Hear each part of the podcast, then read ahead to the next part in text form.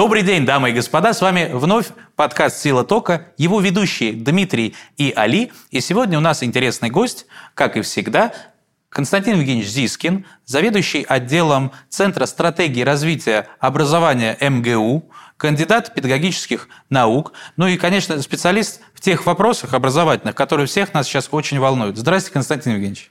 Э, что хотелось бы вас спросить прежде всего? Мы по традиции спрашиваем наших да. гостей, а каким образом они пришли к тому, чем сейчас занимаются? Вот в данном случае вы э, педагог, который еще ну, не просто занимается да, этим вопросом, а еще изучает его изнутри. Вот как вы я, пришли я помню, к жизни такой? У Даниила Хармса был такой рассказ, э, автобиография, и такой там был подзаголовок.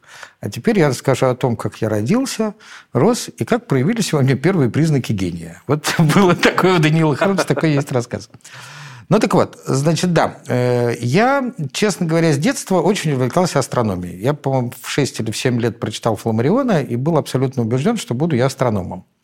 Где-то уже к концу школы я понял, что астрономия – это какая-то немножко ушедшая дисциплина. То есть э, сейчас надо было астрофизикой заниматься. В общем, астрофизика – это что-то такое серьезное, современное, модное. Астрономия – это такая, знаешь, в колпаках, там, ну, вот какие-то звездочеты, короче. Вот. И увлекся я физикой. Но в связи с тем, что... Я, кстати, поступал два года на физфак МГУ, но тут у меня не сложилось почему-то с сочинением. То есть физику и математику я сдавал, а вот сочинение как-то не получилось. Поэтому я поступил на физфак пединститута.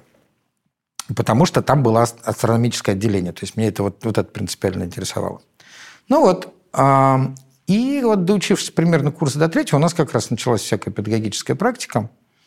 Вот. Э, я вдруг с удивлением понял одну интересную вещь, что я, в принципе, мог решить очень сложную задачу по физике. Ну, такая олимпиадная, нормально. Ну, в общем, получалось у меня. Но для меня это был, в общем, труд. Ну, то есть мне надо было собраться, там, долго думать, еще что-то такое. При том, что я видел, у меня были вполне одногруппники, которые как-то это как орехи щелкали. С другой стороны, когда я начал вести в школе уроки на практике, э, всех очень это напрягало, а я, наоборот, для меня это был не труд, а это было для меня ну, какой-то отдых. То есть я вообще не, не понимал, а что здесь, где здесь работа вообще было непонятно. То есть и подготовка, и сами уроки мне были ужасно не просто интересны, а они, скорее, знаете, как не забирали у меня энергию, а наоборот ее мне давали. Ну и вот, соответственно, на третьем курсе я как-то переквалифицировался из физиков в управдома, в смысле в учителя. Ну и дальше вот я начал заниматься всякой, всякой педагогикой образованием. Я поработал в школе учителем, потом я поступил в аспирантуру э, как раз э, на кафедру педагогики Ленинского пединститута, тогда еще Ленинского. Вот. Ну и как-то вот теперь вся моя жизнь связана с педагогикой и образованием. Ну вот, как-то так. Так что, в общем, делайте то, что вы делаете э, от, от занятия, чем вы энергию получаете. Тогда mm-hmm. будет вам счастье.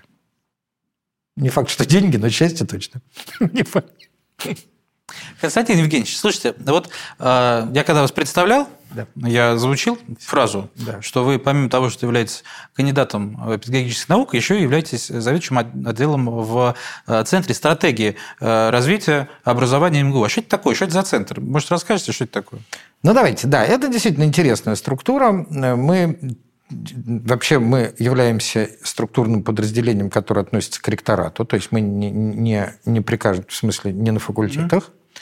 Вот, а, значит, располагаемся мы физически в здании экономического факультета. Мне кажется, что у нас самое красивое помещение в МГУ.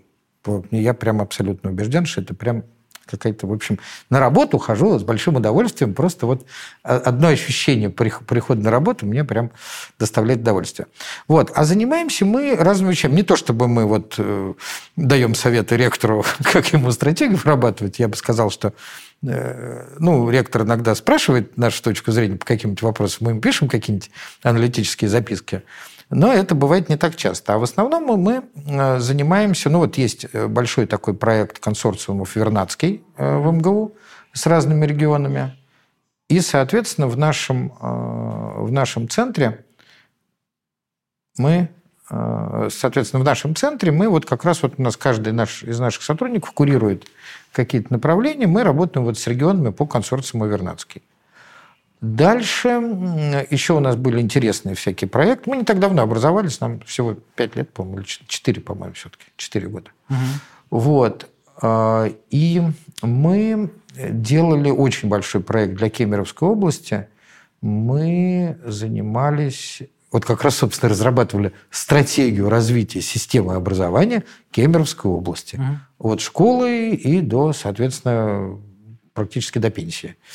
Вот. Это было очень интересно. Издали большую монографию на эту тему. Кемеровская область была совершенно счастлива. К сожалению, э, книжку написали, все было очень красиво, все были очень довольны. Вице-губернатор, губернатор. Но, по-моему, наша стратегия так пока никуда не воплотили. Ну, главное, главное, хорошо написано. А, а, написано Научный прекрасно. труд был произведен. Да, да, да, да, А, а просто вопрос, э, да. чтобы понять, что такое стратегия образования. То есть я слышу регулярно стратегия образования, экономическая стратегия, там, стратегическое планирование. Вот везде слово стратегия. а вот что? мне кажется, я не, не уверен, что, конечно, это так, но мне кажется, что вот последующие вопросы, которые в отношении содержания вы мне будете задавать, они как вот в некотором смысле ответом на эти вопросы являются какие-то стратегические мысли. Ну, например, там, делать ЕГЭ, не делать ЕГЭ. Но это стратегия верхнего уровня, такая министерская, что ли, да? Mm-hmm. Вот. А, например, в школах, да, вот у тебя там регион, да, вот сколько там детей в класс сажать, сколько, э, сколько надо учителей готовить, как это все делать, да, значит, на что обратить внимание, как учителей отбирать, вообще сколько нужно учителей, сколько учителям платить, ну и так далее. То есть здесь огромное количество разных э, таких вот вопросов. Ну, например, там у нас родители там недовольны чем-то, да, э, что надо с этим сделать? Да, вот в том числе вот такие вот вопросы мы решаем. Ох, много будет у меня вопросов насчет да, стратегии прекрасно. университетского да, ну, образования. Давай, ну, давайте тогда начнем, коллеги, по порядку. Значит, ну, что, что надо сказать? Ну, вот это дошкольное не будем в учет принимать, значит, образование, а, чтобы совсем уж не растекаться мыслью по древу. А, хочется мне вот первый вопрос вам задать. А, сначала про школы ввиду чего? Э, у всех э, на устах, э, скажем так, гремела история вот этого поступления, поступления этого года, где на психологический факультет смогла набрать достаточное количество баллов и, закончив досрочное обучение ну, в школе, ну, смогла поступить девочка в этом возрасте 9 лет, да, по-моему, вот, или 10. Ну, в общем, в данном случае ее кейс просто приводит нас, я не предлагаю его обсуждать, а как бы он нас приводит к какой мысли? что, может быть, школьное образование, вот это наше 11-летнее, может, оно не оптимально на самом деле, может, оно не нужно. Дети спокойно учатся у себя, значит, это, по, кабинет, по, по кабинетам. Да. Э... Дома у частных учителей, один на один, без своры. Причем это пятилетку, то не то, что пятилетку 4 года, а за 4 года, за 4 лет. года 11 лет человек прошел. И как, каким образом? ДВИ сдал. Угу. Ну, так что, может, в школу пора уже что-то думать? Как считаете?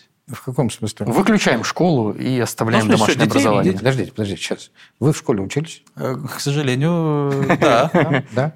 Вот, ну, представьте себе, э, слава богу, что не так давно.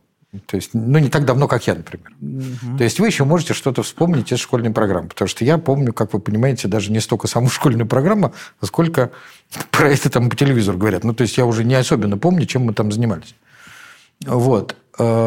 Э, вы помните, ну, давайте возьмем школьную программу там, ну, по математике, например. Угу. Да? Угу.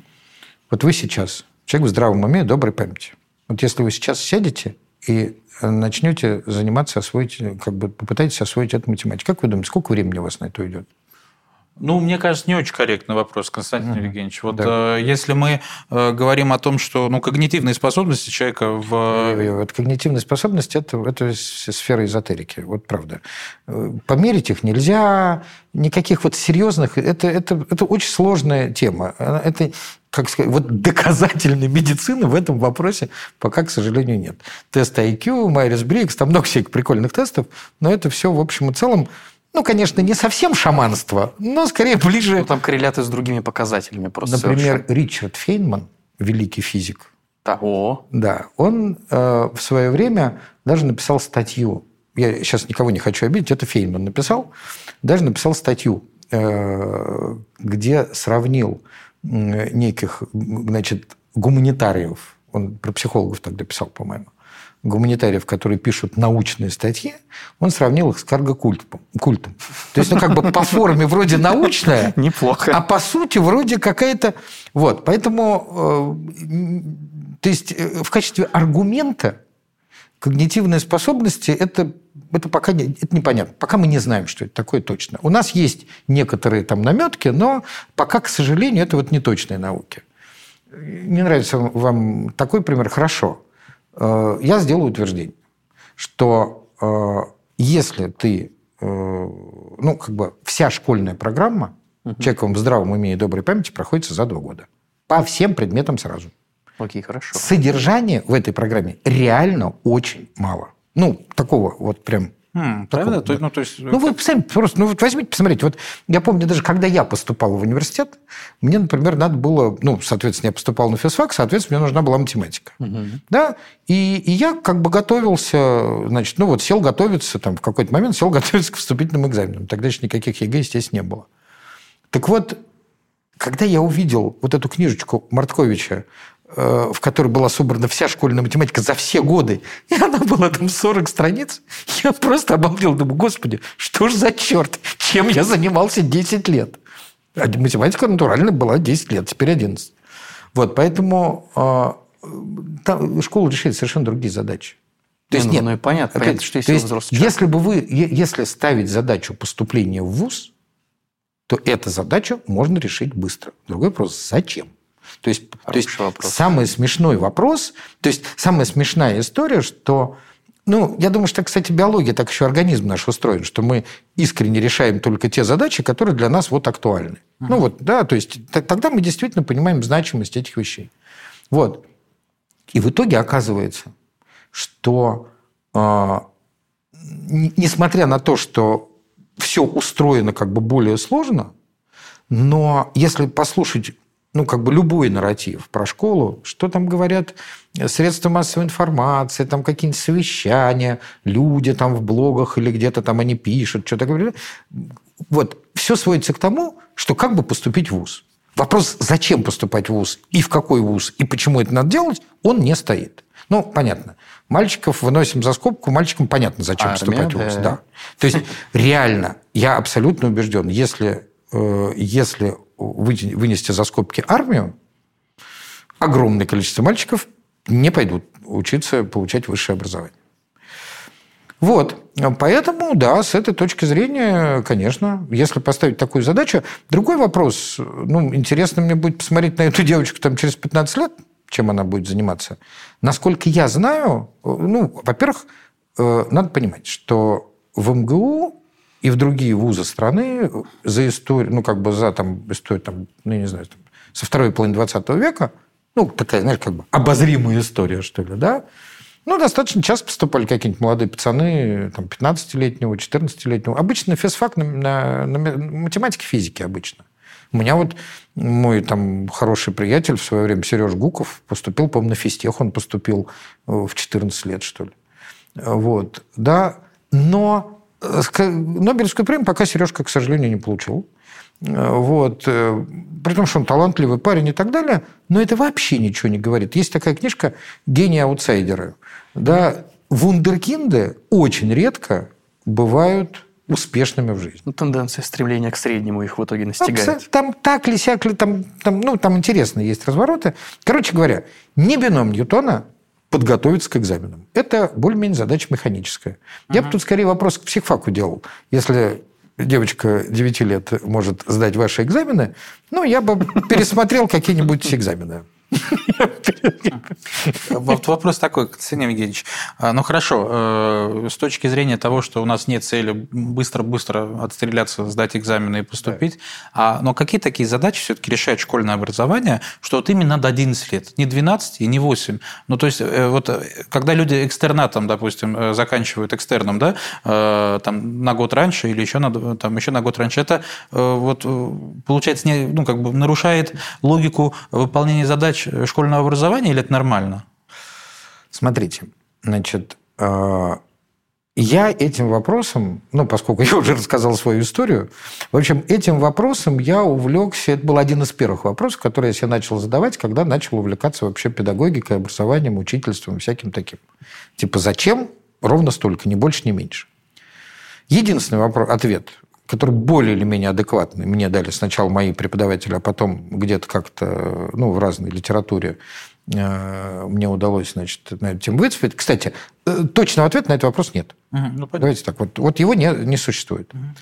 Значит, единственный вопрос – это вопрос как бы рынков труда и всякой вот этой социальной истории. Ну, то, то есть, грубо есть... говоря, если мы сейчас возьмем и вот что будет? Вот давайте мы завтра отменим, э, значит, отменим высшее образование и сократим среднее образование, то, ну, там, не знаю, до, до 7 лет. Предположим, вот давайте сейчас э, предположим фантастическую вещь. В 14 лет они готовы в работу. Мы изобрели какую-нибудь нейротехнологию, который нам всю школьную программу, значит, за, загрузит, полчаса, за полчаса в мозг загрузит. Ну, давайте Окей. пофантазируем, да?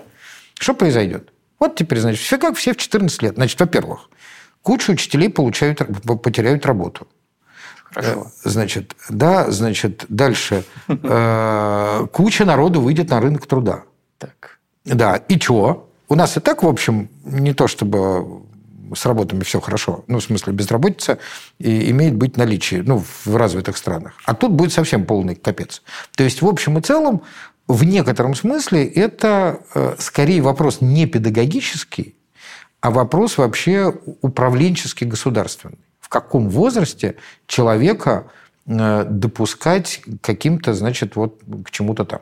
А как же социальная адаптация? Ну, то есть человек, вот 7 лет учебы в школе, 14 лет он выходит в среднем, да. Он, ну, то есть, а мои а хорошие... Знаете, когда вообще придумано детство? Знаете, вот... Когда придумано как что? Ну, как, как, как, как термин, как, как обозначение феномен, периода? Как феномен. Ну, в каком? В 20 году? В 20 веке? Нет, ну, примерно в 19-м начинаются про это разговоры. Еще у Диккенса, вот эти все, как бы, диккенсовские все эти Оливера Твисты, они просто маленькие взрослые, они не дети. Вот, собственно, Тут феномен скорее, детства... наоборот, взрослые – это на самом деле маленькие дети, просто выросшие ну, тогда уж. Да нет, здесь речь не про то. Речь про то, что ты виду, что понятие лет дошел и в поле пошел. Нет, ну, работать. Нет, да, понятие детства окей, хорошо. Да, да. Но все равно существует же определенное различие в плане культурной адаптации человека с опытом, который просто больше лет живет, у него просто больше опыта, потому что... Опыта оп- чего? Опыта взаимодействия с другими людьми, жизни вообще в обществе определенно. Маленький тему, ребенок на многие вещи не понимает. В вообще. свое время гениально высказался, он, правда, это говорил про в основном опыт не социальный, а такой профессиональный опыт, но как-то раз гениально высказался, эту фразу приписывают разным людям, я ее слышал в варианте приписывания психолога Абрахама Маслову. Он это говорил про врачей. Он говорил так, можно 30 лет калечить людей, а потом называть это богатым клиническим опытом. Нет, хорошо. Насчет профессионального опыта я согласен, но я, все-таки я к тому, другой. что опыт может быть релевантным, может нерелевантным. Ну, окей, человек выходит, да. У него малый опыт, без разницы, релевантный, нерелевантный, он выходит, да. попадает в среду, да. которая, если ты не адаптирован, ведет себя достаточно агрессивно. Но все равно себя ведет агрессивно, даже если ты адаптирован. Да, но если мы адаптированы, мы можем адекватно на это реагировать? Нету, к сожалению, к сожалению, нету метрики, чтобы понять, насколько человек... Ну, то есть нет, они есть какие-то, но они не, не точные. Метрики, чтобы понять, насколько ты адаптирован или не адаптирован. Ну, представьте себе, вот вы, вот, школ, вот есть такая точка зрения, что в школе происходит социализация. Да. Да? Многие да. педагоги даже считают это главной задачей. Конечно. И это было Причем бы... даже не обучение, а Конечно, конечно, очень важная задача. Теперь смотрите. Вот вы 10 лет, да. 10 лет 11, господи, что я? Это я по, по старинке все. Значит, вы 11 лет а, львиную долю времени, ну, давайте будем считать, ну, там, по 6 уроков, плюс еще что-то такое, ну, по 8 часов в день. Ну, нормальный рабочий день. Угу. Да? Вы проводите в компании сверстников одновозрастной группы, и вы решаете все примерно одинаковую задачу. А, значит, и эта задача очевидным образом является имитационной. Ну, потому что это не, не та реальная задача, а та задача, которую вам придумали и спустили сверху. Угу. Да? Это мы к чему социализируемся? Такие ну, к работе, получается. Я понимаю, к какой работе? К любой, абсолютно Никакой. бесполезной. Нет, э, во-первых, бесполезной. А ну, во-вторых... исполнительская деятельность. Да, это во-первых. А во-вторых, понимаете, не бывает такого производственного коллектива, за исключением армии. И то, и то, кстати говоря, только той армии, которая призывная. Потому что, когда у тебя идет профессиональная армия, то там у тебя есть разные возраста. Да? Вот таких коллективов практически в, природ... ну, в нормальной жизни не бывает. Поэтому то, к чему школа социализирует, так. Так нет, она с моей точки зрения, вот так если честно положа руку на сердце, хотя мне не разрешают, потому что это микрофон. Да. Так вот, положа руку на сердце, школа, она осложняет реальную социализацию ребенка. Вот школа и десоциализирует. Мы приходим к значит, так давайте отменим домашнее обучение и да. в путь. Вот. Но... А, есть все-таки но. Да, ну, конечно. Значит, э, как бы вам это... Э, да, значит, ну, во-первых, вы... Не хочу вас расстраивать. Так. Но вы не первый, кто такую идею выдвигает. Да, совсем не первый. Еще в 1900, боюсь наврать год, но, по-моему, 68-м, ну, в конце 60-х годов, известный американский социолог Айван Ильич написал такую книжку, которая в переводе на русский язык звучит «Общество без школ» угу. или «Deschooling Society». Значит, и там он как раз очень подробно, вот просто прочитайте эту книжку, и, и вы будете, вот там вот все научно, социологически, с цифрами, э, с хорошими, значит, с хорошей аналитикой изложено. Да, действительно, э, во многих отношениях школа э, наносит некий такой вред, ущерб, ну и всякое такое. Но школа является элементом государственных институтов. Есть... Если мы сейчас разберем, например, деятельность, не дай бог, правительства или еще каких-нибудь структур, то тоже окажется, что, наверное, их лучше отменить. Да? Значит, э, и вообще наше общество, как, помнится, говорил тоже, опять-таки, фраза, приписываемая Уинстону Черчиллю, что демократия – ужасный способ значит, управления, ничего лучше, к сожалению, мы не придумали. Значит, э, общество жило без школ, я имею в виду без массового образования. Вы, же, вы сейчас про массовое образование. Да, да, именно. Да? Значит, общество жило без массового образования до конца XIX века.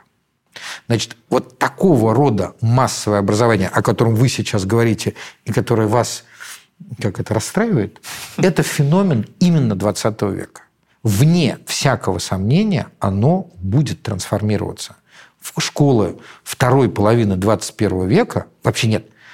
А, среднее образование второй половины 21 века будет устроено несколько иначе. Мы сейчас можем прогнозировать. Единственное, что мы совершенно точно знаем, что это нельзя сделать сверху. Ну, то есть, грубо говоря, вот, предположим, мы придумали, а, давайте сделаем так. Я не знаю, как-то. Сделаем школу до, до, до пятого класса или сделаем их такими, сякими, вот какими угодно. Прекрасно. Как вот в Финляндии, например, ни классов, ни уроков. Да? Давайте так сделаем. А вот если завтра придет какой-нибудь начальник и издаст такой указ, ничего, кроме по голове, э, он за это не получит. Потому что э, трансформации вот такого рода в обществе происходит очень долго, и, э, ну, как сказать, они, ну, как бы они не делаются кавалерийским наскоком. Это будет меняться потихонечку. Даже одна простая вещь – убрать вступительные экзамены в ВУЗ и ввести ЕГЭ, которому тоже миллион вопросов. Да? Даже такая несложная штука заняла, по сути, практически 20 лет. 20 лет. А если вводить ну, какие-то более радикальные формы, я помню, э, у нас у меня в свое время, там, в 2013 году, я для Центра педагогического мастерства вот, Московского я проводил исследования, связанные с системой оценивания. Вот, значит, и э, в общем и целом, ну, это психологи и педагоги про это давно знают, э, да, значит, э, просто жители про это знают меньше.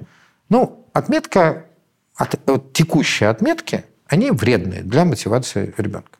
А я в какой-то момент был значит, директор института, ну, как декан факультета вот, в педагоги... Московском ну, педагогическом государственном университете. Вот. И как раз на открытии значит, моего факультета у нас была пресс-конференция в Интерфаксе.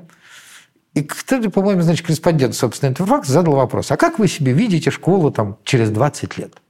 Ну, и я, значит, дал волю фантазии, сказал, что вот, не будет ни классов, ни уроков, будет полное сотрудничество детей, родителей, учителей, будет такой, значит, всеобщий кайф, обожание, все будут заниматься только тем, что им интересно, развиваться творчески. Ну, короче, дал волю фантазии.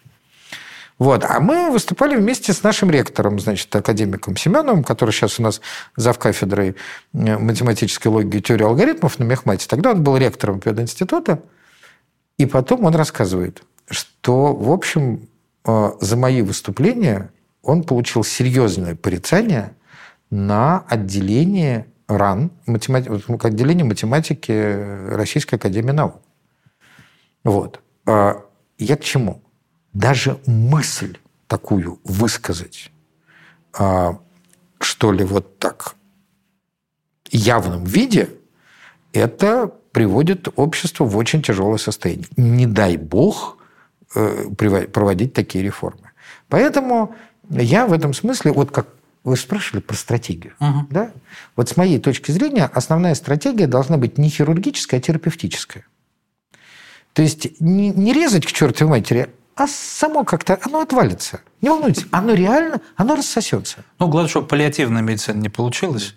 Вот, из этого всего. Это тут уже к вопросу генетики, это уже, это уже к биологу. Э, да. Константин да. Евгеньевич, а вот если вкратце, а то вот мы так, значит, это прямо вот, ну, с серьезным погружением, да. если вкратце, вот смотрите, первый вопрос, э, прежде чем перейти от школьного к университетскому, да. значит, э, два коротких вопроса. Первый про оценки, раз уж мы сказали. Вы говорите, оценки, значит, вредные, вот это там... Отметки. Э, отметки, да, пять, ну, ну да. пятерки, четверки, тройки. Цифровые, да. А, а как надо, вишенка?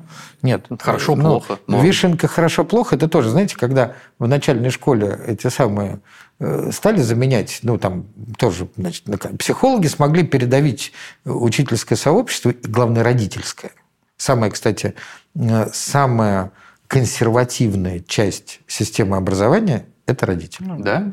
На втором месте дети, а кто? на третьем месте учителя, на четвертом месте э, администраторы. То есть администраторы самые готовые к изменениям. Учителя на втором, дети на третьем, родители на четвертом. То есть практические ситуации, наоборот, верхи уже хотят, фактически, да, а верхи низы не могут. Верхи готовы. А низы нет никак. Да нет, ну мне кажется, потому что родители это вообще очень специфическое, школьные родители школьников это очень специфический субстрат. Мне кажется, понятно еще из такого явления, как родительские чаты. Ты не упоминай в суде. Да, это же это особенно в WhatsApp они там, ну в общем да, вещь что надо. А, а что нужно? Значит, не оценки. Значит, э, значит, ну мы, кстати говоря, вот то, что я говорю, это прям даже не голословно, статья на эту тему имеется в журнале «Наука и школа». Мы ее писали с известным психологом член кором Российской Академии Образования Вадимом Артуровичем Петровским. А, статья называется «Мотивирующее оценивание». Угу. То есть идеальная версия такая, вот идеальная оценка такая, что ты ребенку... А, опять-таки, э, бывает, во-первых, надо разделять. Бывает два вида оценки. Есть оценка, когда ты э, его как бы ну, сообщаешь ребенку о чем-то угу. для того, чтобы ну, как-то смотивировать его дальше учиться. Или вообще, ну, как бы, да, вот, вот это, такая оценка, ну, вот как текущая оценка. У тебя тройка, надо тебе подтянуть что-то, чтобы дальше подтянуться. Да? Угу. У тебя пятерка, молодец, так держать, э, но не почивай на лаврах, учи еще. Ну, не знаю. Вот. А второй тип? Сейчас, сейчас, сейчас, подожди. Вот, э, вот есть такого рода оценки. Да. Вот таких оценок быть не должно. Вот. Так. Значит, оно должно быть заменено более Э, более, даже не сложной, как бы более правильной обратной связью, то есть фидбэк. Вообще, как любой живой организм учится? Он что-то делает, ну, палец в розетку получает какой-то фидбэк, обратную связь из окружающей среды, а дальше решает, будет она повторять или нет. А психологи уже давно выяснили, что отрицательное подкрепление, то есть наказание, не работает. Не работает. Это известная очень вещь. Э, значит, ну, там много разных. В частности, есть был эксперимент Дичармса, э, когда вообще внешняя мотивация убивает внутреннюю. Если тебе что-то интересно делать, тебе начать за это что-то доплачивать, э, то, соответственно, ты потом потеряешь к этому интерес. Что-то я даже запутался. То есть, а это уже позитивный же фидбэк. То есть, даже позитивный, не, не работает. Не, не, вот. А с, сейчас, а с негативным фидбэком история такая. Это бихевиористы придумали, они про это очень много серьезно работали. И с негативным фидбэком все очень просто. А, значит, позитивное подкрепление повышает вероятность повторения действия. Понятно? Именно повторение, а не ну, развитие.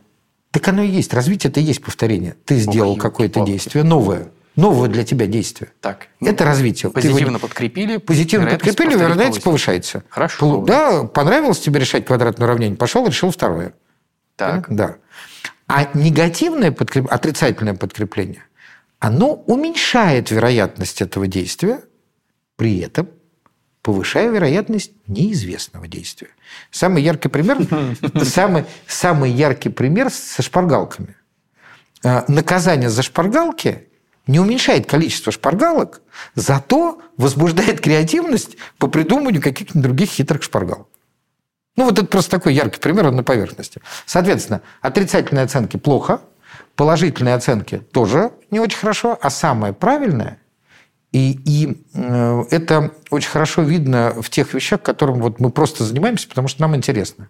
Это правильные небольшие подкрепления, подбадривание, похвала и так далее в нужный момент, но небольшие. Например, то есть вот он сидит, работает, я такой, класс получается. Отлично. Да, именно так. Именно так. это. Именно так. Но сделанное хитро. Про это есть книжка, подробно написано, пошагово, как это делать. А как, как что- Книжка что- называется «Не рычите на собаку». Надо будет почитать. Карен Прайер. А со взрослыми работает же Абс- тоже? Даже с собаками работает. Нет, смотрите, у меня просто... Мне, С пингвинами работает. Да, меня, меня что смущает, просто ну, у нас же вся система подобным образом, подобным образом построена. Да. Вот, условно говоря, вот при вашем примере со шпаргалками. То есть наказание за шпаргалки не уменьшает количество шпаргалок, а усовершенствует их... э, Не хочу вас расстраивать. Да, ну просто но нал- наши- с налоговым законодательством так же ведь? Ну, про налоговые мне трудно сказать. Ну, ну, это наказание за налоговые преступления понимаю. не уменьшает количество Ну, налоговых преступлений. между но прочим, креативность. Знаете, чтобы, ну, как это называется, чтобы быть э, как можно более объективным, вот есть, например, статья, я не буду сейчас смотреть, что там в России, ну, давайте, есть Соединенные Штаты Америки, где тюрьмы переполнены, и кучу народу там сажают и так далее. Вообще, там, вот вообще вот с пенитенциарной системой в Штатах э, не самая лучшая ситуация. А есть, например, Норвегия, где, по-моему, вообще одна, что ли, тюрьма осталась, все, там на 30 человек, что ли, ну, и отлично себя чувствуют. Да, потому что действительно наказание, оно не, не останавливает, ну, то есть не является реально тормозом или как бы, ну, ингибитором, что ли, вот этих самых действий. А, Вот. А скорее, вот если внимательно посмотреть на всю судебную систему, я имею в виду, вот за, за что какое наказание, то это скорее, она прочитается, исправительное воспитательное учреждение. Ничего она там не исправляет, не воспитывает. На самом деле это, по сути, возмездие. Это такое, знаешь, это вот это, это как бы ты совершил плохой поступок, ты должен за это, значит, получить возмездие. Совершишь ты потом еще или нет, неважно. Важно вот за то, что прошлое, ты обязательно получишь по голове. Так она устроена по факту. Но я здесь все-таки не специалист. Вот. А, а про школу действительно так. Школа, к сожалению, система образования в мире, не только здесь, вообще в мире, к сожалению, устроена таким образом, чтобы осложнить развитие и получение образования ребенка. Гендерное, значит, отделение на классы, девочки, мальчики. Это, как вы считаете, хорошо, плохо? Это Для кого? э, Хороший вопрос. для детей, Для каких? которые учатся. Ну, то есть для отдельно взятых Для детей. девочек и мальчиков, которые учатся. Ну, давайте чуть-чуть уточним. Да. Э, Возьмем детей и их потенциальную будущую выгоду от этого образования и, например, интересы государства. Ну, то, есть, например, государство хочет их как-то по-разному воспитывать. Обожаю вопрос. он иногда- Я да. не знаю, что я, я, я не очень, не, не так близко знаком государству, чтобы понять его интересы в разных вопросах, да?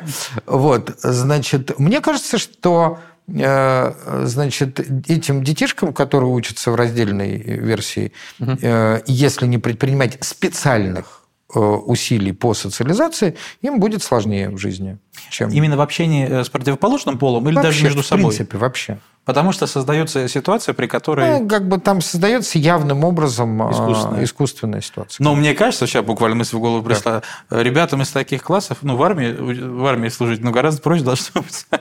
Ну да, особенно девочкам. Э, Ну да, обычно это кадетские корпуса как раз там. Туда специально отбирают таких детей, которым прикольно служить в армии. Но они как бы Ну, обычно... не, ну, я не про кадетские, а в рамках Ну нет, ну, общего образования. В общем, я вам могу сказать так. Э, Мировая педагогика и психология, э, значит, э, в один голос, ну то есть практически я не ви- не видел ни одного серьезного педагогического или психологического исследования за последние сто лет, которое бы всерьез, э, всерьез обосновывало плюсы раздельного обучения. Угу. Значит, плюсы раздельного обучения – это влияние а, консервативных э, политических деятелей, родителей и бизнесменов. А смешанные варианты? Ну, то есть, типа, школа одна, дети все вот не, в одном раздельно имеется в виду мальчики и девочки отдельно. Да, я, я про это же, но просто, да. условно говоря, на уроки ходят отдельно. То есть вот у них есть общий хаб, типа холл, они там общаются на переменах и так далее, Слушайте, а образование отдельно. Понимаете, в, в чем штука? Дело вот в чем, что для всяких учителей, педагогов и организаторов образования дети являются прекрасным э, экспериментальным материалом, над которым можно издеваться более-менее как угодно, они все равно более-менее бессловесные. Но, опять-таки, серьезного научного обоснования этому я дать не могу. Скорее всего, вот обычно такого рода объяснения – почему там э, какие-то предметы девочкам надо изучать отдельно от мальчиков, угу. это скорее, ну, как бы завуалированный лудизм и консерватизм. Значит, э, следующий этап, основной, э, университетское образование. Да. И в целом, как бы, ну, это и школ касается в современных условиях, но наш, наш больше интересует в университетской среде. Да. Богоспасаемый дистант. Вот, да. значит, этот э, новые реалии. Все за компьютерами сидят в наушниках, кто предзаписал что-нибудь отдыхает. Вот как вы считаете, может, какие исследования проводились на этот счет? Дистант – это вообще что, благо или зло? Ну, в данном случае дистант – это вынужденная необходимость. Вот в данном случае. Угу. Да, то есть вот в случае ковидных всех историй это вынужденная необходимость. С другой стороны, некая форма, а, я бы это скорее назвал смешанного обучения, угу. это, похоже, наше будущее. Потому что какие-то вещи э, в дистанте делать лучше и эффективнее. Какие? Очень просто. Ну вот, например, э, у вас эм, консультация с преподавателем э, по, например, по собственной работе или по, а, по какому-то по проекту. Ну, то есть, когда у вас уже есть налаженный контакт, когда вам не нужно угу. вот как это вступать в какую-то, да, когда у вас есть набор каких-то вопросов более или менее рабочих, которые надо обсудить, но по телефону это сделать, лучше это все-таки сделать, ну как бы в глаза в глаза, ну лучше мы понимаем, когда видим глаза. Ну, вот, хотя можно и даже и с аватаркой. Вот. И когда тебе нужно это сделать в группе людей, а потом еще, э, чтобы, э, если что, перепрослушать запись, это значительно э, эффективнее. Ну, в плане рабочих, получается, встреч, вот да, общение да, уже по существу. Да, рабочие встречи, общение по Хорошо. существу. А когда маленький еще студент, вот ничего еще не может, не умеет, не знает. Чего не, не умеет? Ну вот он пришел в ВУЗ на факультет, студент. он не может... Маленьких бухгалтеров нужно высаживать на горшок.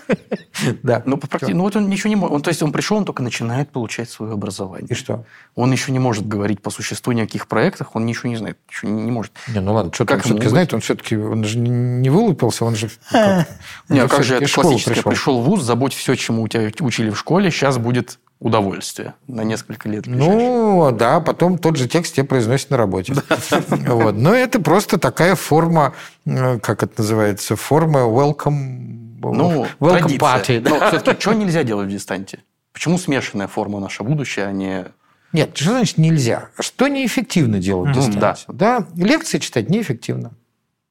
Лекции в дистанте плохо читать. А почему? Потому что вовлечение ниже. Конечно, потому что э, когда, потому что хороший лектор и хорошая лекция – это, ну, как бы это создание особой атмосферы. Да, это заполнить свое пространство. Конечно. А, кстати говоря, а есть некоторые лекции, которые э, записываются, их вообще лучше даже не, не в дистанте, не в смысле в зуме их читать, mm-hmm. да, а лучше скорее, если у тебя реально хороший лектор, ну, видос сделай, сделай видео, если ты реально хороший лектор. Вот. А, соответственно, поэтому лекции читать не очень хорошо в дистанте. Хотя их можно просто записывать, а потом переслушивать. Но, но, но воздействие хуже. Ну а почему воздействие хуже? А, да. Почему? Да, ну то есть, смотрите, вот мы э, можем же э, полностью погрузиться на два часа спокойно, если фильм интересный. Вот мы включаем, да. и даже не обязательно, чтобы там спецэффекты, чтобы там все разлеталось, огонь, там мстители летают туда-сюда. Даже, ну, как бы черно-белое кино в свое время тоже было очень популярно. Достаточно хороший, качественный фильм включить, и твое внимание на час-полтора спокойно будет в экране. Может быть, просто качество э, вот этого дистанционного контента хромает. Может, в этом дело? Ну, там немножко другая все-таки. Есть принципиальная разница между лекциями и фильмом. Да, значит, фильм все-таки э, имеет своей целью ну, некую релаксацию, то есть попробуй вот так вот, вот так же вот качественно смотреть какие-нибудь серьезные документальные фильмы. Но реально не, не про это самое. То есть не, не будет сложно. То есть все-таки лекция в ВУЗе предполагает, что э, студент не, не то чтобы удовольствие получает, а он э, каким-то образом трансформируется, осмысливая то, что происходит на лекции. Угу. Другой вопрос. И это следующий вопрос. Это не просто к дистанту. С моей точки зрения, а, та система вот, лекционно-семинарская, которая сложилась э, во, ну, по большому счету во всем мире, это ровно та же отрыжка 20 века, которая будет преодолена в какой-то момент. Потому что единственный смысл лекции, который я вижу вот как лекция, вот настоящая лекция, да, это зажечь, это мотивировать студента к чему-то, ну, не обязательно слушателя, да, значит, мотивировать, заинтересовать и запроблематизировать, чтобы он пошел и дальше уже начал сам ковыряться. Поэтому читать, э, ну, как бы вот чтение регулярных курсов лекций абсолютно бессмысленная практика это конвейерный принцип середины 20 века. И от этого будет уходить, от этого, конечно. Не, не то чтобы в одночасье, да, но потихонечку это будет растворяться. Ну, то есть, э, получается, ну, другими словами, правильно я понял, поправьте. Да. Значит, в начале каждого курса будет одна лекция, где ну, одна, людей, две, там, да, и, и, это зависит. Да, ну, да, да, где немножко, людей, значит, да. это зазывают, завлекают, а потом дальше только семинары. Ну, Конечно, примерно... и дальше идет обсуждение, даже не просто семинары, а студенты начинают что-то делать, реально, mm-hmm. да? Знаете, знаете, что надо, чтобы выучить математику? Сделать математику. Заниматься математикой, все. Так везде, в принципе. Э, э, да. Соответственно, студенты начинают что-то делать, и они обсуждают это. Когда-то с преподавателем, когда-то в своих группах, когда-то как-то. А дальше, когда преподаватель понимает, что-то народ расползается, угу. чего-то как-то вот надо бы под, как бы, знаете, поддать, да? Он думает, о, а ну-ка, а давайте-ка я вам лекцию прочту. Вот сейчас вот, вот похоже, вот сейчас мы созрели для новой лекции и он дальше что-нибудь еще такое бросает. Есть еще новых идей в них вбросил и Конечно. снова на практику. В этом смысле делать лекции по расписанию глупо. Лекции надо делать, когда надо. Понимаете, вот ну, а как понять, когда надо? Просто в чем же, в чем же вопрос? преподаватель, видимо, Нет. должен сидеть и да, чувствовать да, свою да, аудиторию. Да, и вот да, когда им просто, надо, Просто да. Э, смотрите, тут же в чем проблема? Вот я э, учился на юрфаке много лет, значит, да, да на, на нашем на Ну, юрфаке. вы понимаете, у нас сейчас немножко фантастический да, разговор. Да, да, да. Не, не, я понимаю. Вот, я, я к чему? Я просто вот э, вспоминаю. Я вспоминаю, значит, читают нам теорию, допустим, э, не знаю, там теория права какая-нибудь, там, не знаю, Теория государства и права, э, допустим, вот ТГП, значит, читают, да. Э, лектор говорит, вот, э, значит, так, семинарист говорит, ну, на самом деле, коллеги, вот та позиция, которую говорит ректор, это его личная, ректор, да. лектор, угу. это его личная идея, вот, а у меня другая. Ну, как бы вы и ту, и ту да. знаете. Вот мы на лекции, когда собираемся, весь курс находится в едином информационном поле да. того, что считается официальной позицией кафедры. А на семинаре, как бы, может быть, вообще какая-то своя позиция. Если у нас люди будут только по семинарам, значит, я только не понимаю, а зачем вы... Понимаете, в чем штука? Вы же все-таки, когда вы учитесь, даже теория государства и права, очень серьезный предмет, одно словосочетание вызывает большое уважение. Значит, значит, когда вы этому учитесь, вы же не договор межгосударственный заключаете. Угу. Зачем вам знать официальную позицию кафедры? Что же сдавать экзамен? О, а, то есть мы сдаем экзамен. Вот, значит, смотрите, если задача, значит, опять-таки, в чем задача? Классическая же это, по-моему, поговорка-то э, студент пятого курса, да, там, знаете, как бы, за сколько ты, ну, там, студенты пятого курса спрашивают, за сколько дней ты выучишь китайский язык? Он говорит, методичка есть, когда сдавать? Все. Понимаешь, то есть э, э, как бы в этом-то вся и штука, что самая бессмысленная и вредная вещь в образовании – это экзамен. Угу. Экзамен – это то, что уничтожает все образование. Любой великий Карл Роджерс об этом говорил много, много лет назад. Но, ну, понимаете, чем проблема в другом? Что преподаватели, родители, учителя, они тоже люди. Они тоже со своими, они тоже биологические объекты. У них тоже есть много страхов и фобий. Не все ходили, э, значит, э, психотерапевту. Да, то есть э, это, это сложная, как бы это сложная штука. То есть кажется, что если человек сдал экзамен, что, что на самом деле происходит во время экзамена? Ответственность переходит с преподавателя на студента. Все. Так, твоя ответственность подготовить. А так он экзамен сдал, все. Дальше все, я экзамен принял, а дальше уже более-менее мне не важно какой-то, куда То как бы я не отвечаю за результат. Он как бы сдал формально Да, мне, а вот я остальное- отвечаю за вот это. Ага. Вот, вот то, что в зачетке написано, вот за это я отвечаю головой. Вопрос. Можно? Смотрите, Константин Евгеньевич, вот э, есть, значит, пословица веселая, что от сессии до сессии Живут студенты да, весело. живут студенты весело. Да. К чему это все? Что, значит, э, начался семестр, студенты ведут праздный образ жизни, Да. э, гуляют, веселятся, Да. а вспоминают про учебу ближе к экзамену. Нет, а если у нас экзамен? Они не про учебу вспоминают, не надо. Экзамен. Значит, они про экзамен вспоминают. Это разные вещи. Не надо путать учебу с экзаменами. Ну, может, я какой-то студент странный был. Вот, ну, В смысле, это все такие. Ну, потому что, потому что реально важно. Вот знаете, на самом деле, есть такие студенты, иногда попадаются, кстати, в последнее время чаще, которые, при- придя учиться вот, ну, на формальную какую-то, значит, программу, они сразу же идут на какую-нибудь стажировку, они сразу же берут работу, ну, по специальности имеется в виду, не Да, вообще, да, да. чтобы денег заработать, Да, да, мгм. они сразу начинают нарабатывать опыт. Да?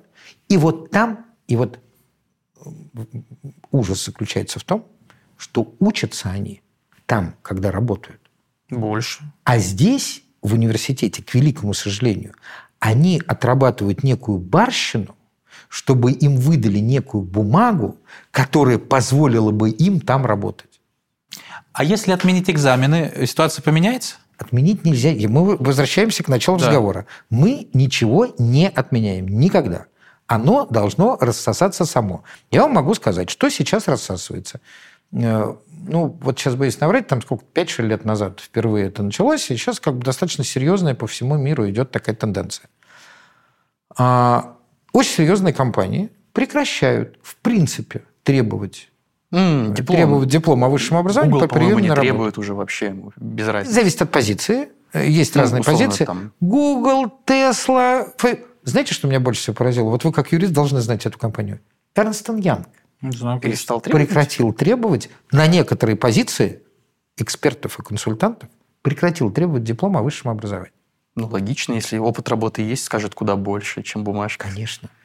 Ну, а Конечно. то есть в идеале, если мы учимся, говорим про университет, Да. человек должен прийти в университет, пойти в лабораторию, и лаборатория в конце должна прийти и сказать, вот его Есть публикация, одна вот он максима, молодец. которая может быть полезна всем дорогим нашим радиослушателям, или как они у нас называются, телезрителям. А, Значит, а, это большая иллюзия, что мы учимся предмету. Мы никогда не учимся предмету. Физике, химии и так далее. Мы учимся двум вещам. Даже не так. Мы учимся некой деятельности. Мгм. Мы не физике учимся, а учимся либо ставить физические эксперименты, либо писать статьи по физике. И это два вообще разных это, умения. Они, по большому счету, между собой, кстати, плохо коррелируют. Одни хорошо экспериментируют и фонтанируют идеями, а другие хорошо пишут. Обычно это разные люди. Так часто бывает. Вот. Э, И второе, мы не учимся предмету, а мы учимся у человека. Мы в некотором смысле снимаем с него э, какую-то поведенческую даже модель поведения в профессии. И мы этому учимся. То есть мы ее перенимаем, а потом развиваем. Да. Опять-таки, мы, мы ее перенимаем в определенном, ну, условно, в хорошем этого смысле, в условном кривом зеркале. То есть она как-то у нас трансформируется, исходя из нашей, э, ну, как сказать, нашей истории, нашего там психотипа и всего остального, и, и таким образом мы учимся. Не существует. Когда вы пришли в университет, все вот эти курсы и так далее, они вообще не имеют значения. Имеют значение... Чем, чем, в чем величайшая ценность университета? И, кстати, именно Московский университет в этом смысле имеет отдельную специфическую ценность. Так. Да? А, Это возможность встретить учителя с большой буквы У. У тебя здесь очень большой выбор очень высококачественных профессоров. Значительно больше, чем где бы то ни было. Это, опять же, роль личности определяющая. В образовании? Да. А потому что у нас же образование тоже личности происходит. Ну, Да. как бы... В ну, идеале должно быть. Ну, так оно и... Нет, оно так и происходит. Другой вопрос, как университет влияет на это или не влияет, это уже следующий вопрос. Но образование происходит в любом случае. Поэтому э, как бы сессии, э, расписание, да вот, да простят меня, вот боюсь даже в камеру смотреть, э, это самое, э, вся вот эта бально-рейтинговая система, ну, это все такие, как бы, в общем, к образованию прямого отношения не имеет. Вспоминаю свои вот э, некоторые курсы, где надо было набрать 300 баллов из 800, чтобы зачет получить. Просто безумие.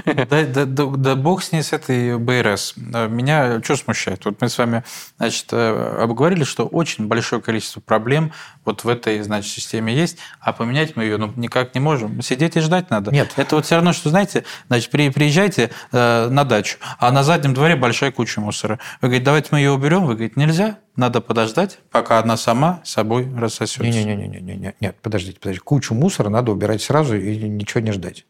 Здесь, понимаете, в чем штука? А, здесь немножко другая аналогия.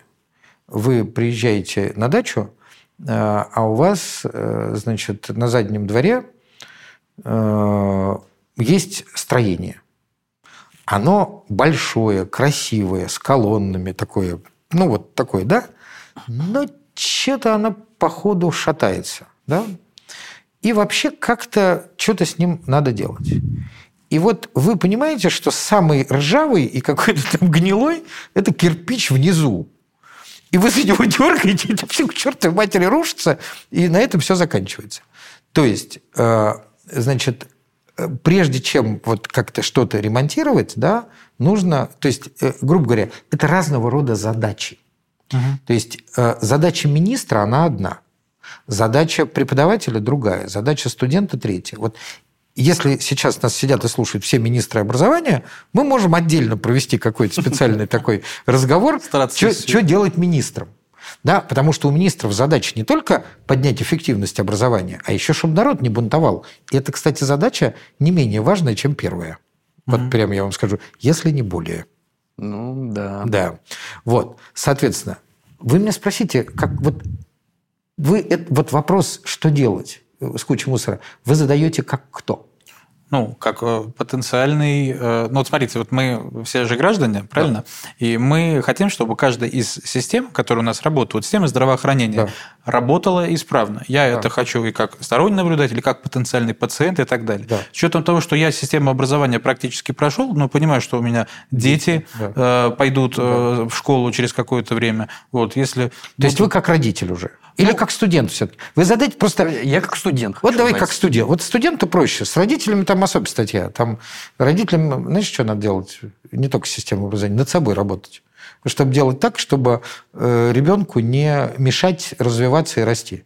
Вот. Потому что обычно родители только этим и занимаются. Мне расти никто не мешал в свое время, я Во. не планирую. Вот поэтому... Во, отлично. Это, значит, повезло вашему ребенку. Вот. А студенту, значит, надо понимать, что в любом случае есть какой-то набор вещей, которые придется делать. Их проще сделать, чем не сделать. Даже Илон Маск, э, теперь уже самый богатый человек в мире, говорил, я понял, когда я начал вообще заниматься бизнесом, и у меня стало нормально получаться, только после того, как я понял, что иногда приходится делать вещи, а, которые ты не хочешь, б, которые ты считаешь абсолютно бесполезным. Но если их не сделать, то, что ты считаешь полезным и важным, не получится. Ну, да. Поэтому придется делать. Вот. Поэтому должна быть правильная расстановка приоритетов у студента. То есть он четко должен понимать, вот эти предметы я должен сдать и забыть, вот как можно более формально. Вплоть до того, что списать, неважно. Угу. Да? А вот эти предметы, э, да, не так. А вот с этим преподавателем и вот этой деятельностью я хотел бы заниматься. И я ей буду заниматься. И вот если я понимаю, что этот предмет может мне помочь в этой деятельности, вот тут я разорвусь на британский флаг, но его изучу. И мне, по большому счету, не важно, какая у меня будет отметка. Хотя мне будет приятно, если тот преподаватель э, меня хорошо оценит, референтный для меня. Вот, вот и все. То есть это вопрос только системы приоритетов. Ну, то есть, э, да. в некотором смысле надо найти себе наставника или... Или? А как тогда менторство вам?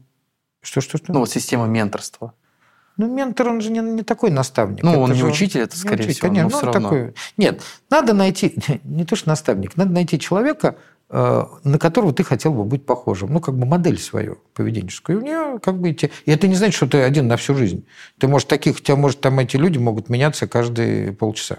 Ну, ну, в смысле, полчаса это я загнул, конечно. Каждый там год, например, каждый... Ну, то есть ты поработал с этим человеком, пошел дальше. Либо, либо продолжать. Ну, и в первую очередь, например, если мы говорим... Ну, То есть я так или иначе теоретик. Ну, так вышло. Да. Физик-теоретик. Ну, да. да. И то есть даже будучи теоретиком, мне да. нормально, хорошим бы было планом пойти заниматься, ну, видимо, научной деятельностью. Так прям непосредственно, чтобы из нее черпать мотивацию дальше изучать. Конечно, надо бы ходить на какие-нибудь семинарчики по терфизике, да. Видимо, там, даже писать. На конференции есть. Писать следующий этап. Ну, можно и сразу писать.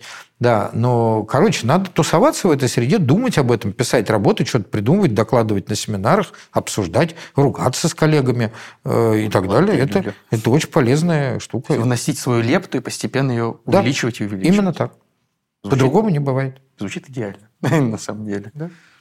Ну вот. Так оно и устроено. Самое смешное, что в реальности по жизни образование происходит именно так. Да. да? А все остальное, ну, это как бы набор ритуалов, э, как Традиции, это называется, там. традиций, э, разных таких э, этих самых, ну, ритуалов. Чисто такой вынос знамени. Ну да, ритуал. А если у нас э, даже такая, э, что называется, для многих must-have э, единица, как диплом, становится не всегда обязательно, а что будет у нас происходить, ну, в вашем понимании, с учетом стратегии развития образования, с такими вещами, как аспирантура, и уже так, если далеко шагать, кандидатские, докторские, значит, вот эти вот все истории, люди их со временем все меньше и меньше начнут защищать. Такая будет тенденция или нет? Конечно. Конечно. Ну, не то, что меньше, не меньше, но, например, почему в советское время э, все очень хотели защищать кандидатскую и докторскую? Престижно было, как минимум. Ну, платили хорошо. Зарплата. Вот ты какой-нибудь был научный сотрудник просто так, ты получал, например, 120 рублей в месяц. Да. А ты кандидат наук, и у тебя сразу 300. Mm-hmm. Да? То есть, ну, то есть это все это другой уровень. Да? А если, например, ты доктор наук в Советском Союзе, то там уже было 500-600 рублей. Это ты уже очень богатый человек. Угу. Просто очень богатый. Вот, э, поэтому это было просто, да. Но, но тогда был очень жесткий фильтр. То есть тогда, в общем, было сложно. Это была реально целая проблема. И, в общем, людей было мало. Э, я имею в виду ученых советов и так далее. Ну, в общем, короче, это была такая элитарная очень игрушка. В 90-е годы она стала массовой. Советов наплодилось, докторов всяких появилось без разных толковых, бестолковых. Ну, в общем, была такая вот... Вот. Э, значит, ну и очень много, очень много поназащищалось. Э, соответственно, качественный уровень э, этих самых остепененных товарищей, он резко упал. И в свое время великий Вячеслав Всеволодович Иванов, у него даже статья была где-то сейчас забыл где, но в, каком-то, в какой-то газете, написал, вот удивительная история, там, в 50-е, 60-е годы были, конечно, жулики среди докторов, да и даже среди академиков, ну, которые жульническим образом э, стали, ну, то есть именно научные жулики, я бы сказал. Ну, то есть плагиаторы там? Ну, и плагиаторы, и, и, и, и в общем... Э, фальсификатор, ну, как бы, Фальсификатор, ну, типа условный там Лысенковщина и всякое такое. Угу. Вот. Но принципиально было то, что мы все точно знали, кто, есть, кто есть кто по гамбургскому счету. Да, он может быть кандидат наук, но мы точно знаем, что это очень крутой ученый. А этот может быть даже член КОР, но мы знаем, что так. Вот сейчас э, ужас в том, что сейчас сбит прицел. Сейчас очень трудно понять э, по всем этим регалиям, достаточно трудно понять, ты действительно очень серьезный ученый или ты не очень серьезный ученый. Ну, так в сообществе, мне кажется, все равно люди продолжают понимать, кто представляет э, серьезно в науке интерес, а кто нет. Э, нет, к сожалению. Нет, но внутри сообщества, во-первых, там есть разные. А, во-первых, там уже есть достаточно большое сообщество, которое э, с точки зрения настоящего сообщества не представляет никакого интереса, но они-то между собой уже тоже там своих, у них есть свои заводилы, понимаешь? То есть там сейчас как бы сложная история. Физикам, математикам легче, чем гуманитариям. Там все-таки не умеешь какой-нибудь дефур решить, ну, блин, извини. Вот. А тут можно все что угодно. Вот, поэтому, поэтому с диссертациями я думаю, что это будет как, как на Западе, знаете. То есть это удел ну, очень специфической группы людей, которые, ну, которые зачем-то это надо. Ну, университетские люди, им, им это надо. Слушайте, а вот вопрос такой, Константин да. Евгеньевич, а какое соотношение должно быть практических навыков и знаний э, по соотношению с тем, что вообще в ВУЗе преподают? То есть, к чему вопрос? Ну, вот да. вы сами упомянули. Выходишь на работу, тебе говорят, вот все, что ты учил, значит, забудь. Да. Значит, вот надо, значит, садись, вот сканер так работает. Вот да. э, какое количество... Ну, то есть, на, надо же наполнять как-то практическими навыками, или вообще не надо? Или то, что они оторваны одно от другого, э, э наоборот, Нет. хорошо? Смотрите, Значит, какой бы ни был, вот я, что далеко ходить, давайте не будем никого другого, вот давайте возьмем меня. Да? Я сейчас, там, вот я, например, могу преподавать педагогику. Угу. Да? Значит, какой бы я ни был прекрасный э, специалист, я буду все равно автоматически делать из студентов не школьных учителей, а ученых-педагогов, которые изучают педагогическую проблематику. Потому что моя система... Да, я, конечно, когда-то работал в школе учителем. Но вот эти практические навыки, они у меня уже на кончиках пальцев, они отсутствуют. То есть мне надо постоянно работать учителем, тогда я смогу, грубо говоря, учить других учителей. То, о чем вы говорите, ВУЗ он для другого сделан. Он не для практических навыков. А для чего? Значит, э, есть много разных определений. Я в какой-то момент, там тоже для какой-то статьи, я себе сформулировал определение, которое меня устраивает идея университета мыслить, э, научить человека мыслить шире бытовых, э, как бы, ну, бытовых проблем. Мыслить шире. Ну, только можно имаджинариум всем раздать игру такую. Да. Сидишь, с картинки сравниваешь, а, одно на другое похоже, вот, и расширяй. И с помощью игры элементарно. Да, но как бы это тоже есть некое расширение. И здесь тоже некое расширение. Только здесь расширение в культуре такое принятое, да, вот, вот философски к этому, так, сяк. Вот, собственно, ты просто ширишь мысли, мыслишь, ширишь мысли. Угу. Ну, э, мыслишь шире, чем, ну, как бы твоя рутинная, бытовая, даже профессиональная деятельность.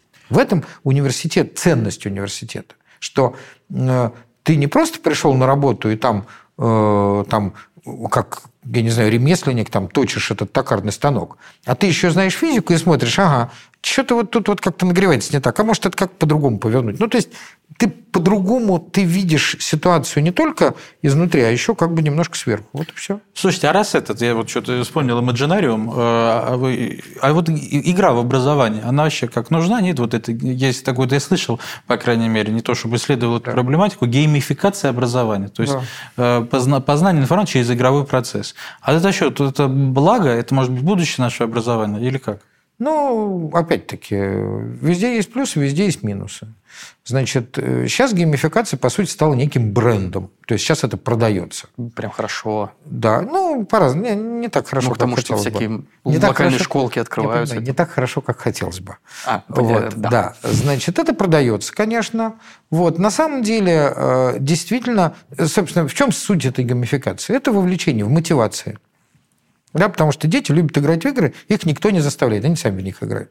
Да? Давайте попробуем вовлечь детей в образование, чтобы они сами в него играли, вот, и, соответственно, ничего бы их не заставляли. Ну, да, это как бы прикольная штука, но при этом она, ну, это как бы такие, все равно геймификация, это такие костыли, что ли. Потому что вообще человек, как организм биологический, он призван к тому, чтобы учиться. У нас вообще специально мы устроены, вот наша биологическая машина устроена, чтобы учиться. Мы все время учимся. Да? Вот. А, значит, та система, которая сделана в школе, она ограничивает наши эти возможности. Теперь, чтобы побороться с этими ограничениями, мы сделали как бы чуть более интересно. Ну вот, собственно, и все. Я к чему? К тому, что геймификация, конечно, полезна, потому что то, что тебе делать интересно, ты делаешь более качественно. Но, к сожалению, вот пока те проявления геймификации, которые я вижу, ну, они оставляют большой простор для развития. Ну, и мне просто кажется, что геймификация не формирует какого-то, то, что называется, серьезное отношение к вопросу. Что такое серьезное? Ну, когда я себе даю отчет в том, что я делаю, оно будет применяться мной в незащищенной среде. Игра обычно это изолированная, защищенная среда. Ну, например, операции. Ну, если да, мы говорим не про детей, а чуть нет, постарше. Конечно. Это немножко другое. Э, да, нет, в данном случае, здесь я с вами полностью солидарен, конечно. А, значит, но для того, чтобы тебе выходить вот в эти опасные, незащищенные ситуации, там как бы другого рода, там уже там другого рода, там скорее не геймификация, а симуляция. Там как mm-hmm. бы ты через симулятор проходишь. Но обычно там летчики, хирурги, то есть вот такие все профессии. Сбербанка есть и тебя никогда, И никогда тебе э, не пустят делать операцию сразу. Ты будешь скальпели подавать три года, чтобы первый раз сделать надрез. Понимаешь? То есть так тебе никто... Опять-таки, а вот там через людей все mm-hmm. равно. Все равно все через людей. Вот, поэтому а геймификация, чтобы просто не так скучно было всю эту слушать тягомотину, которая э, в программе записана. Друзья, у нас э, потихонечку наша дискуссия подходит к концу. Прежде чем ее завершить, Константин Евгеньевич, э, давайте попробуем, ну, мало ли кто-то все-таки сейчас, может быть, и школьников смотрит нас, или и студентов действующих. Вот вы как опытный педагог, э, ну, ладно, человек, скажем, который Конечно. длительное время изучает педагогический процесс, да. того, что вы сказали, что вы педагогом поработали не так много. Да. Вот, а скажите, пожалуйста, вот, а, а, вы до сих пор университетский? Не, ну, что-то я преподаю, да, до сих пор. А, ну, тогда как опытный педагог и как человек, который опытным путем, значит, препарирует эту педагогику долгое время. Какие вот э, советы, может быть, э, такие коротенькие для э, людей, которые что-то изучают? Школьник, которым поступать в университете. Вот один совет вы нам уже дали в самом начале, что занимайтесь тем, что нравится совершенно неожиданный. Вот. А значит, что еще вот так коротенький буквально, что надо знать? Ну, вот я повторю, это, кстати, не только для университета, а для школы тоже, что э, имейте в виду, что учитесь вы у человека. Если вам очень нравится и близок этот человек, то по большому счету неважно, какой предмет он преподает. Важно, э, э, как бы важен прежде всего человек. И в школе, и в университете мы учимся у человека. Вот. И э, я сейчас дам один парадоксальный совет, может быть, он кому-то поможет. Значит, есть, ну, такое протестантское общество, протестантская мораль и этика, которая на самом деле у нас тоже достаточно активно, по сути, существует, э, очень плохо относится к некому качеству, или даже не качеству, поведенческому такому феномену, как лень. Так вот, лень – это очень полезная штука. Лень – это биологическая реакция организма, которая позволяет вам не делать то, что организм почему-то не считает нужным. Если вы в данном случае с организмом почему-то не согласны и считаете, что это все-таки сделать надо, вы подумайте, какой аргумент вы своему организму дадите. Но, пожалуйста, любите, полюбите свою лень. Она позволяет вам достигать значительно более высоких результатов и на самом деле ну, как сказать, соединяться с собственным телом.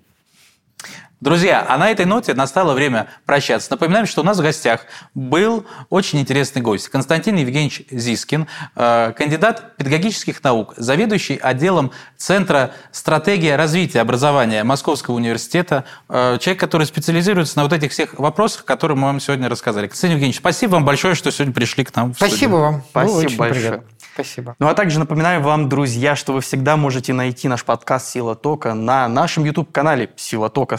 Подписывайтесь и ставьте лайки. На Яндекс Музыке, на Apple подкасте, на Google подкасте. И теперь мы еще и в Storytel. Так что ждем вас везде на наших площадках. Приходите, подписывайтесь. Мы будем вас радовать новыми выпусками.